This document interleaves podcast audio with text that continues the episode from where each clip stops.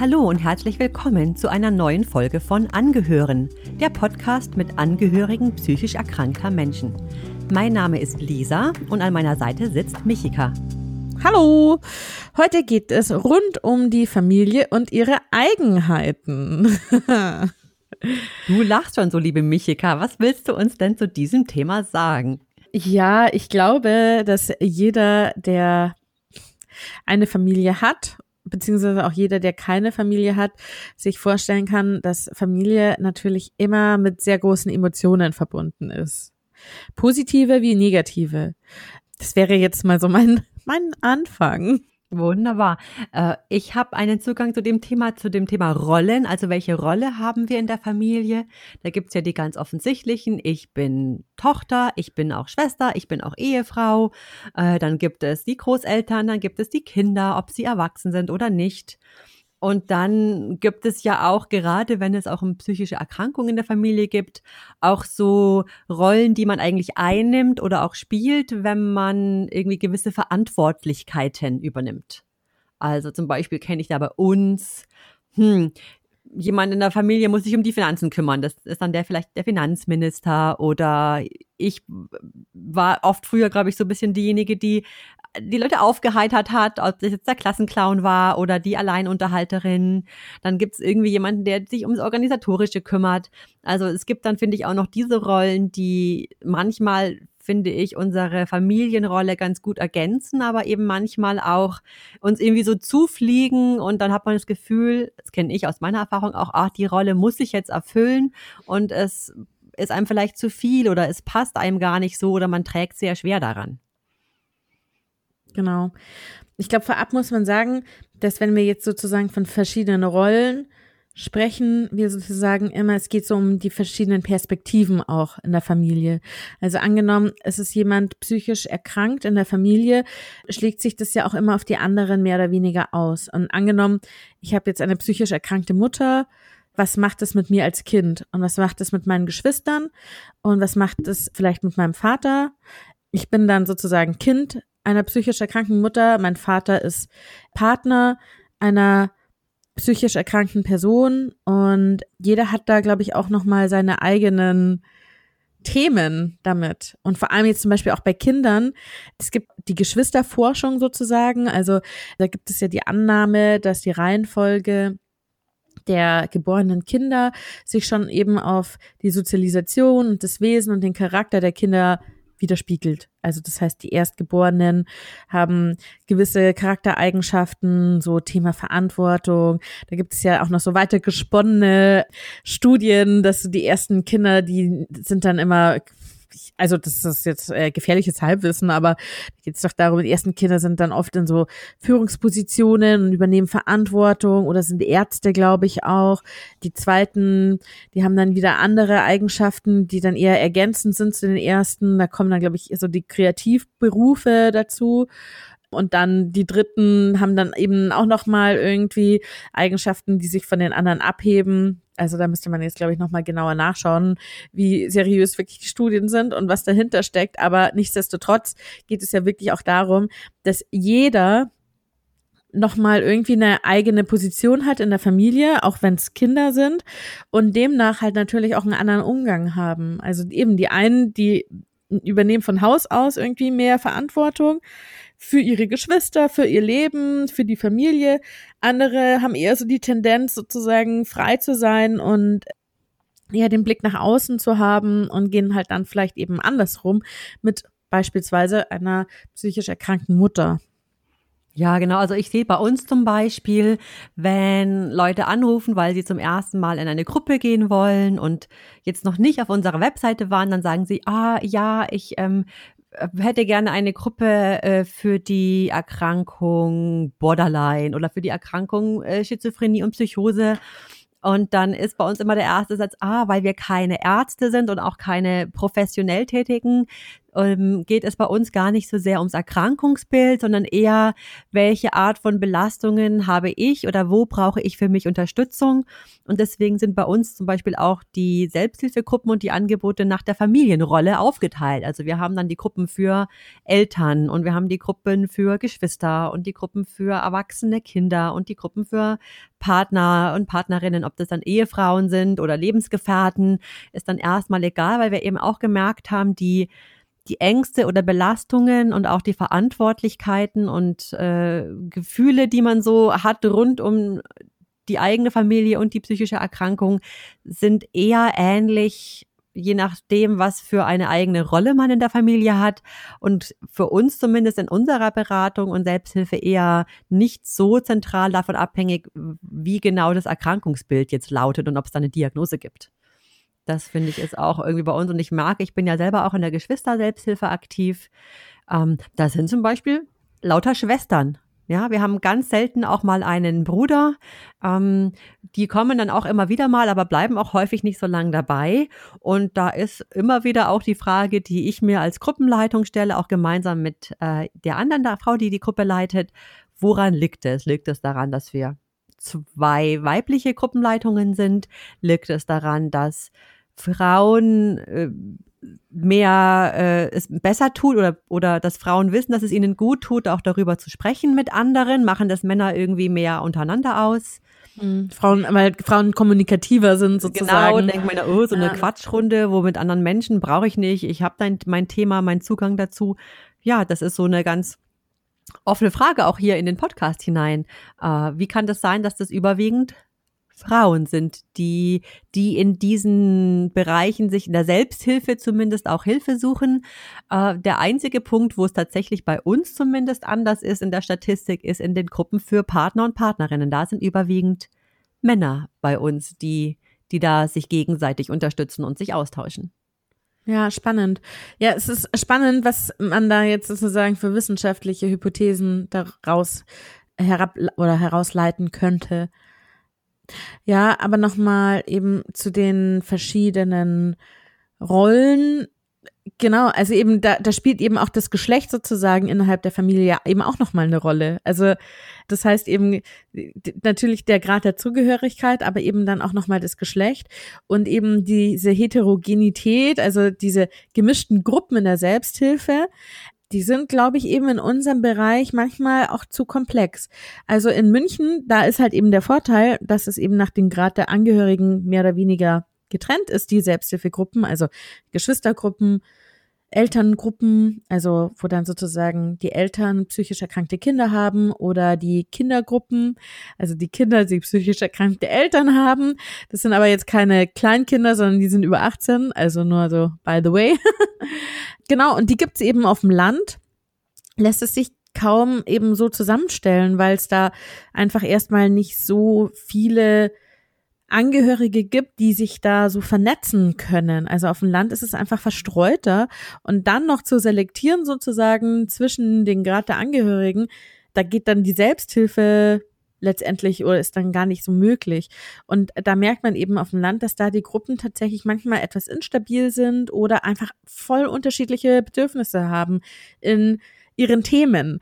Also eine Mutter, die ein psychisch erkranktes Kind hat, hat viel mehr mit solchen Themen wahrscheinlich, würde ich jetzt mal tippen, oder auch jetzt so aus den Gesprächen und Erfahrungen mit anderen, viel mehr mit so Schuldfragen zu tun.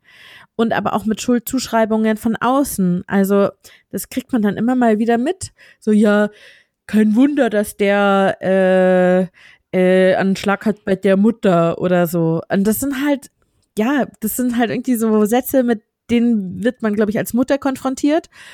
Und das sind halt die großen Themen, mit denen man in eine Selbsthilfegruppe reingeht. Und wenn dann jemand aber drin sitzt, der eben zum Beispiel eine psychisch erkrankte Mutter hat, und da geht's eher wirklich um die Themen so Selbstschutz, wie schaffe ich sozusagen für mich eine eigene Identität, wie ziehe ich selber meine Kinder groß, ja, das, da, da, da gehen die Themen voneinander halt auch manchmal vorbei natürlich. Da braucht es halt sehr, sehr, sehr viel Empathie und die Möglichkeit zum Perspektivenwechsel, dass sich halt diese unterschiedlichen Parteien in Anführungsstrichen halt auch verstehen. Das würde ich total unterschreiben. Also bei uns, ich würde sagen, diese Schuldfrage, weil du das gerade angesprochen hast, wer ist schuld, dass jemand erkrankt ist? Irgendwie habe ich das Gefühl, jeder sucht die Schuld bei sich. Also ich sehe es bei uns zumindest in der Geschwistergruppe auch und auch bei mir. Oh, habe ich damals durch das Verhalten das ausgelöst? Oder ich bin bei uns die Älteste, weil du es vorhin so schön gesagt hast, ja, mhm. die äh, habe ich deswegen besonders viel das Gefühl, auch die Verantwortung mit zu übertragen, also mitzutragen. Zumindest fühlt es sich für mich schwer an manchmal. Ähm, aber auch wenn es objektiv kann ich jetzt gar nicht sagen, ob ich da jetzt mehr mache oder Dinge anders mache. Liegt es daran, dass ich die Älteste bin, dass ich die einzige Tochter oder die einzige Schwester dann bin oder eine Verknüpfung von allen möglichen Sachen.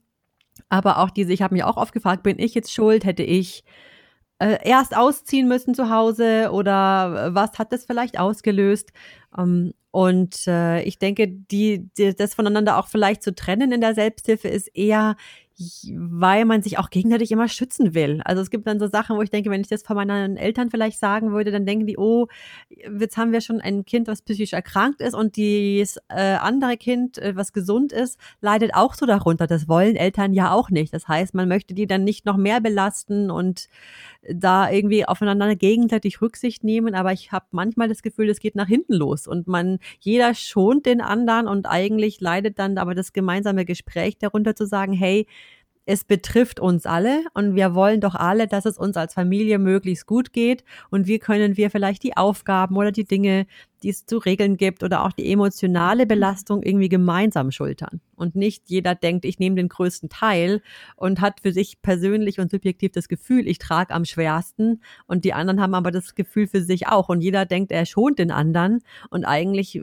wird dann vielleicht vieles nicht angesprochen und ja, man ja, verrennt sich in so eine Situation, wo, wo jeder dann doch wieder alleine damit umgehen muss, weil man eben nicht so gut damit äh, drüber spricht, auch in der Familie.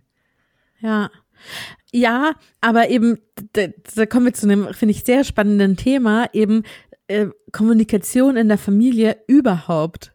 Und das ist, glaube ich, echt der größte Knackpunkt und das aller, aller Schwierigste ist halt eben, ja, wie geht man in Probleme Problem, Konflikt und Streitsituationen miteinander in der Familie um.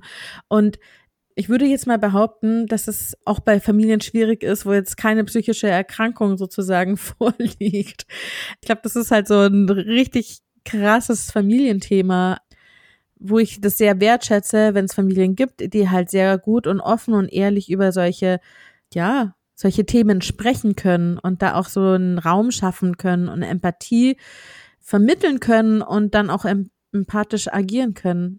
Aber ich glaube, dass das echt voll schwer ist. Und ich glaube, das also dauert auch voll lange. Also wenn ich jetzt mich so zurückdenke, ja, jeder Mensch bei unserer Familie hat einen ganz unterschiedlichen Charakter. Und das heißt auch, dass bei jeder Krise, die es irgendwie gibt, egal ob das jetzt die psychische Erkrankung ist oder andere Krisen in der Familie, ähm, hat erstmal jeder total unterschiedliche Bedürfnisse und eine ganz andere Art damit umzugehen. Der eine denkt sich, oh Gott, oh Gott, oh Gott, was mache ich jetzt, wie schrecklich, oh furchtbar und ist erstmal selber ganz aus dem Häuschen und dann gibt es vielleicht einen anderen, der eher sagt, okay, jetzt ist die Situation schon da, hm, jetzt sortiere ich erstmal, was brauchen wir? Brauchen wir irgendwie Geld? Brauchen wir Unterstützung? Brauchen wir das? Was muss jetzt erledigt werden? Also jemand, der dann gleich mit so einer To-Do-Liste kommt und dann fühlt sich derjenige, der erstmal emotional total im Aufruhr ist, unverstanden und sagt, wie kannst du jetzt hier den Zettel und Stift holen und dir einen Plan machen?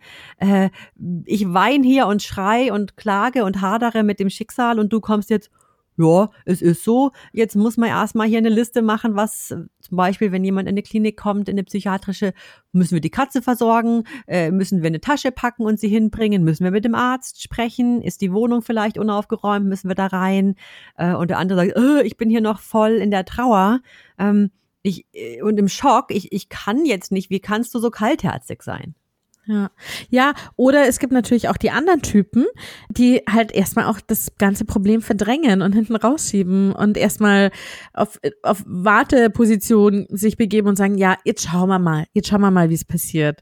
Oder schauen wir mal, vielleicht wird's ja besser. Aber erstmal auch eben sich nicht mit dem Thema auseinandersetzen wollen, was halt dazu führt, dass sich halt die anderen Personen da überhaupt nicht ernst genommen fühlen in ihrer Dringlichkeit halt auch. Also da, das, und das ist, glaube ich, das ist halt eben diese Schwierigkeit, dass halt einfach in Familien unterschiedliche Denkweisen manchmal zu, aufeinanderprallen oder unterschiedliche Handlungsweisen. Und ich glaube, da ist eben dieser Perspektivenwechsel, wenn man das schafft, ich glaube, damit ist schon viel gewonnen. Also zumindest habe ich das selber gemerkt, als das mit der Demenz losging von meiner Oma, dass und ich eben sehr sehr nah dran bin und ich habe gemerkt, boah, mich stresst, ich kann es nicht einordnen, ich weiß nicht, was kommt als nächstes, ich kann sie nicht einschätzen mehr und ich habe mache mir ziemlich viele Gedanken, wie das in Zukunft weitergehen soll und spüre, okay, da kommt Verantwortung gerade auf mich zu.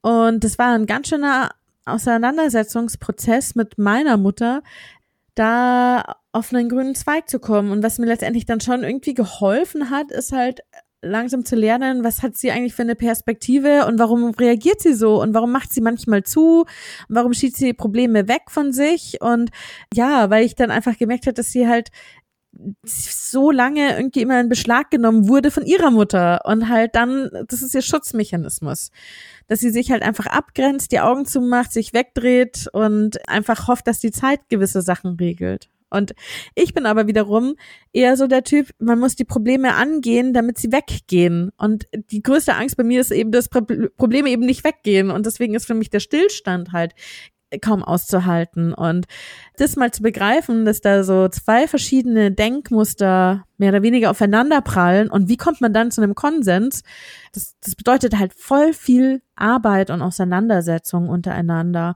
Und und diese Auseinandersetzung, die fordert ja eine gewisse Streitkultur. Und da ist ja das nächste Thema. Wie streitet man miteinander? Also wie emotional darf es werden? Und wann macht der eine zu? Wann macht der andere auf? Ist dieses Ziel noch in Sicht? Wohin mit den ganzen Emotionen, die man halt hat? Und es ist natürlich bei Familien, wo ähm, eine psychische Erkrankung vorliegt, ist ja das Thema Emotionen ja auch nochmal ein ganz spezielles Thema. Ja, das ist eine ganz eigene Dimension. Also, weil du es gerade von dir so geschildert hast, mhm. bei uns war es damals auch bei der ersten wirklich schweren Krise. Äh, ja, da, da war mein, da sind, glaube ich, alle Charaktere fallen dann so auf ihre, ich sage jetzt mal, extremen Muster zurück, wie sie es halt gelernt haben, auch in der Kindheit mhm. und im Aufwachsen, ja. Äh, meine Mutter wollte ganz viel drüber sprechen und äh, ja, das auch erstmal, ich sag mal, betrauern, dass es jetzt so ist und auch so schlimm ist. Und mein Vater, der eher so derjenige ist, der eben dann die Familie so, sagen wir mal, strukturell zusammenhält und sagt, okay, aber eher ein nüchterner Typ, was brauchen wir jetzt? Wir brauchen eine Betreuung, wir brauchen das, wir brauchen das. Äh, und da sind dann die Charaktere, die sonst ein tolles Team ergeben, weil sie eben in ihrer Unterschiedlichkeit ganz wunderbar auch sich ergänzen, plötzlich prallen da diese verschiedenen Bedürfnisse und Herangehensweisen aufeinander mit dem noch, sag mal, extra Öl im Feuer, dieser besonderen Belastung, auch dieser plötzlichen psychischen Erkrankung.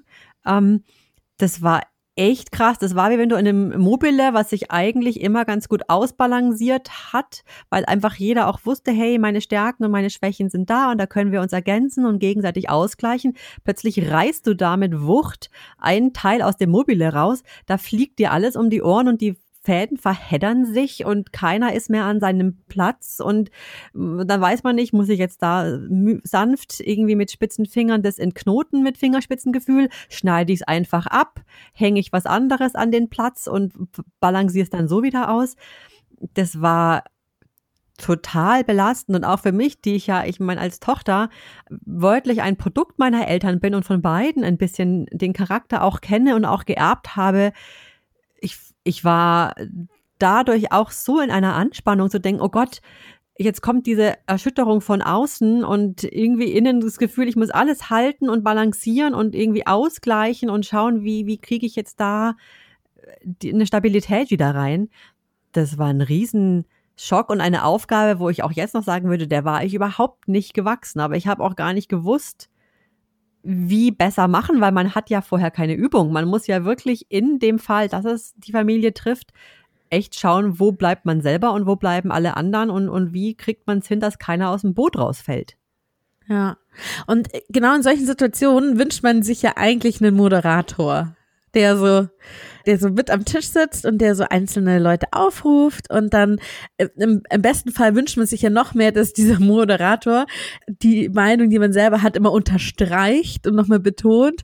Aber so ist es ja oft leider im wahren Leben eben nicht. Also da fehlt das natürlich genau, auch dieses Bedürfnis und dann kommt eben noch Gerechtigkeitssinn dazu und Pipapo und ja, und da stellt sich natürlich die Frage, was, was hilft einem in solchen Situationen? Was hilft einem in der Kommunikation? Was hilft einem im Streit? Und klar, natürlich, Moderation gibt es, also Stichwort Familientherapie. Also sowas ist natürlich total sinnvoll. Die fehlen aber natürlich genau in der Situation, wo es gerade heiß hergeht. Also das ist halt irgendwie, ja, das ist halt dann der Klassiker. Und ich denke mir eben, da geht's eben darum, ich glaube, man muss sich sehr bewusst machen, mit was man für eigenen Glaubenssätzen selber groß geworden ist. Also was hat man denn selber immer sozusagen für eine Stimme im Hinterkopf, die ein gewisse Sachen halt irgendwie mehr oder weniger eintrichtert oder die halt auch sozusagen die Bedürfnisse steuert. Und wie passen sozusagen die Glaubenssätze zur aktuellen Situation oder wie wie kann ich mich auch selber schützen? Weil der Punkt ist ja der, dass man natürlich sich miteinander auseinandersetzen kann und streiten kann. Und wenn man das alles schafft, dann hat man aber immer noch nicht die Garantie, dass man den anderen ändert oder so. Man kann natürlich hoffen, dass einfach ein Verständnis aufploppt und dass einfach Strategien sozusagen geschaffen werden, wie man miteinander gut in solchen Krisensituationen umgeht. Aber es ist manchmal funktioniert es eben auch nicht. Und manchmal kommt man eben auch nicht auf einen grünen Zweig. Oder man wird immer wieder in so alte Muster zurückgeworfen, die man halt eben nicht so ganz aufbrechen kann. Also vor allem halt auch gefühlt bei den anderen.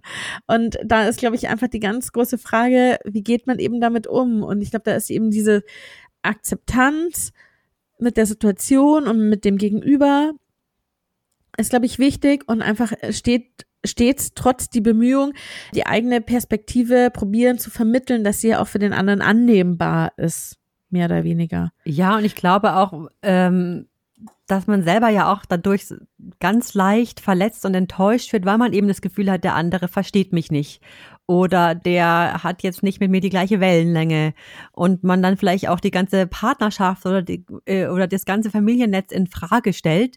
Also bei uns habe ich auch das Gefühl, das hat jetzt einfach gedauert, bis man auch merkt, okay, wie gehen wir damit um? Jetzt nach der mehrfachen Krise lernt man auch ja übereinander und voneinander ein bisschen und kann, also zumindest kann ich es in unserem Fall sagen, auch sehen, hey, jede von diesen Strategien und Herangehensweisen hat auch ihr Gutes. Man braucht auch denjenigen, der erstmal sagt, oh Gott, das ist furchtbar und auch sich erstmal zu sagen, ja, das ist einfach eine unschöne Situation und das ist schlimm und das wünscht man wirklich niemandem. Ähm, und man darf das auch mal sagen, ja, oder auch mal weinen und traurig sein und mit dem Schicksal hadern und sich denken, warum ich und warum wir und warum schon wieder und warum so heftig, dass das total in Ordnung ist und auch erstmal zu sagen, ja, mir ist gerade danach das einfach erstmal in die Welt hinaus zu schreien oder ins Kissen zu mhm. weinen oder wie auch immer.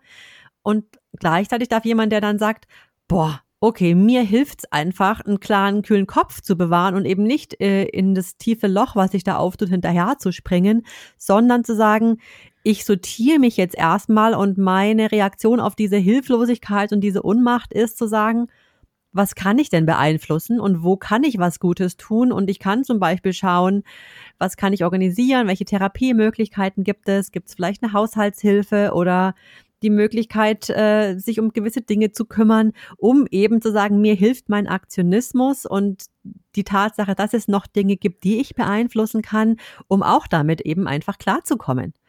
Und ein mhm. anderer sagt, ich brauche jetzt erstmal den Rückzug und ich muss jetzt erstmal in den Wald gehen und joggen und durchatmen und sagen, stopp, stopp, stopp, äh, jetzt erstmal hier zurück zu mir, bevor ich mich in Aktionismus stürze oder ins schwarze Loch stürze.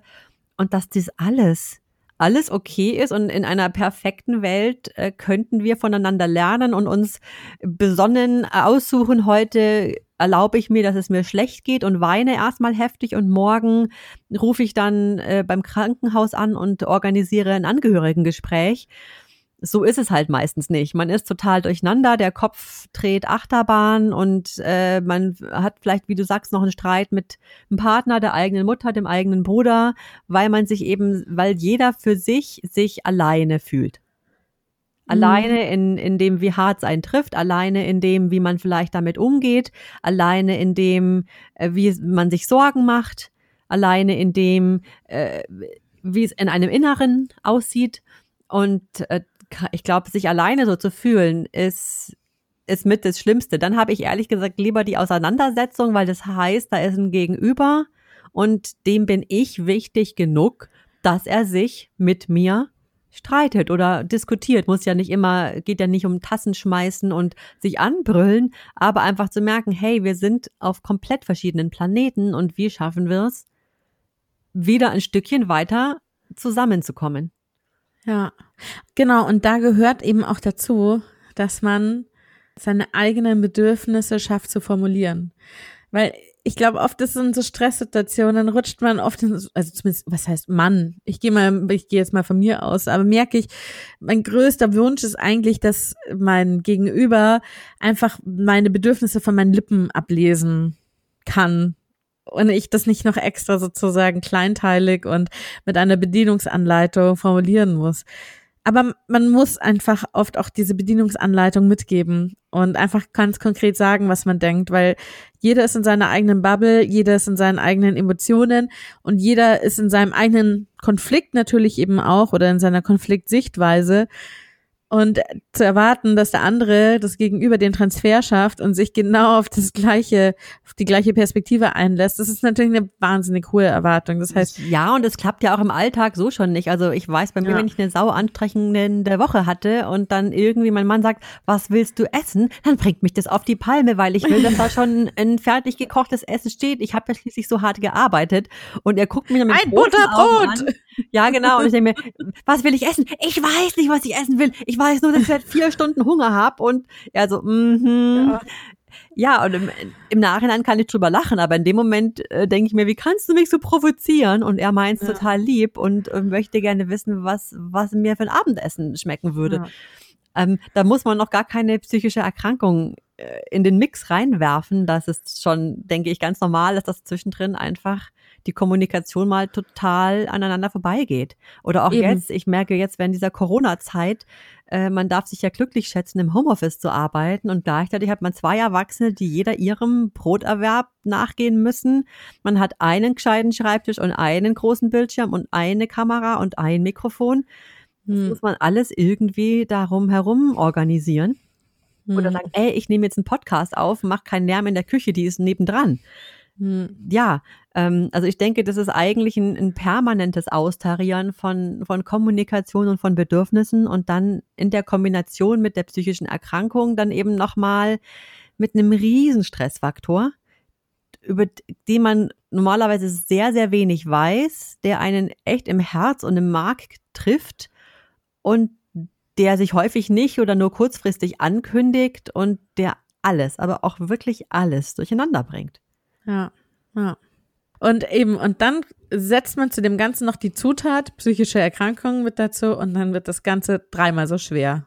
Ja, und ich glaube, da ist es aber, wie du vorhin gesagt hast, besonders wichtig, auch zu gucken, okay, kann ich mir Gehör verschaffen? Also hört mich der andere? Kann ich es aber auch akzeptieren und so stehen lassen, wenn ich merke, okay, wir haben jetzt gerade unterschiedliche Bedürfnisse und wir kommunizieren die auch noch auf ganz unterschiedliche Weise. Das heißt ja aber nicht, dass der andere mich nicht mehr mag. Ja. ja? Also nicht, äh, nicht gleich alles in Frage zu stellen, sondern eben auch, oder, oder wenn man es irgendwie schafft, doch zu sagen, okay, Mensch, wir haben doch verschiedene Rollen und Verantwortungen in der Familie sowieso. In jeder Familie gibt es drei Milliarden Aufgaben und jeder muss die irgendwie schultern, wie man es halt am besten kann. Wie können wir denn da was Positives draus ableiten oder können wir es irgendwie schaffen, in dem ganzen Chaos und dem Schmerz und der Verzweiflung und der Ohnmacht und der Hilflosigkeit auch zu sagen, stopp, okay, tief durchatmen, mal, mal ausschnaufen, vielleicht auch mal jeder sich zurückziehen und für sich erstmal sich sortieren und dann zu sagen, hey, wie können wir auch unser Teamwork in dieser Situation zusammenschmeißen, um, um irgendwie da halbwegs unbeschadet durchzukommen? Hm, ja. Das ist die große ja. Frage, glaube ich. Aber das wäre noch mindestens drei weitere Folgen wert. Ähm, mindestens.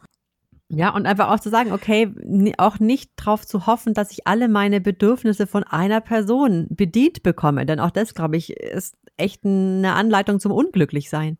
Mhm. Ich würde sagen, Lisa, schönes Schlusswort. Wir runden wir es ab, oder? Wir runden es ab und äh, wir können ja schon mal den Ausblick zumindest geben, dass wir auch zu den verschiedenen Familienrollen uns Gäste in den Podcast einladen werden. Also wir wollen hier auch die Elternperspektive, die Geschwisterperspektive, die Partner-Ehefrau-Perspektive und natürlich auch die Perspektive von in dem Fall erwachsenen Kindern auch nochmal individuell einfach anschauen und zu Wort kommen lassen und euch einfach da nochmal ein bisschen tiefere Einblicke auch geben, wie das aussehen kann. Genau. Okay. Wir freuen uns auf jeden Fall über Fragen, Anregungen und Feedback per E-Mail an redaktion.angehören-podcast.de. Angehören ist eine Gemeinschaftsproduktion der APK München e.V. und der Oberbayerischen Initiative für Angehörige psychisch Erkrankter. Weitere Informationen und Ressourcen findet ihr unter www.angehören-podcast.de. Produktion und Redaktion Michika, Lisa, Andi, Annalina, Sabine und Linda. Dieser Podcast wird gefördert von den gesetzlichen Krankenkassen und deren Verbänden in Bayern. Und Musik Joscha Arnold. Wunderbar, bis nächstes Mal.